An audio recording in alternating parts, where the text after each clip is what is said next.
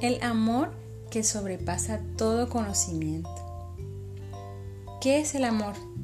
Quizás todos hemos escuchado esto muchas veces. Es una decisión, es un sentimiento.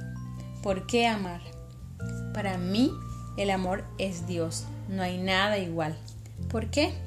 Creo que nunca supe de algún ser en este mundo que entregara algo tan valioso para nosotros sin nada a cambio, para obtener salvación y para recibir ese grande amor. Ahora pensemos, ¿qué es sobrepasar? Es cuando excedemos el límite de algo.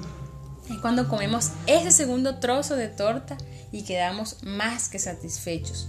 Nos pasamos. Así es el amor de Dios que pasa todo aquello que nuestra mente puede entender lo que es tal virtud y no lo comprendemos hasta que lo conocemos.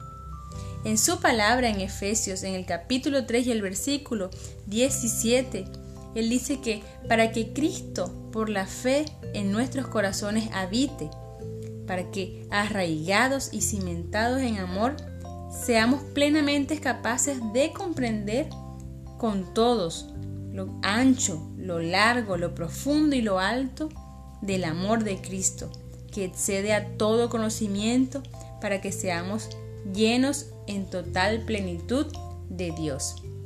Y sí, ese es el amor de Dios, el que quiere, el que desea que seamos plenos, plenos, cimentados y que nada nos derrumbe. Vamos a experimentar ese amor.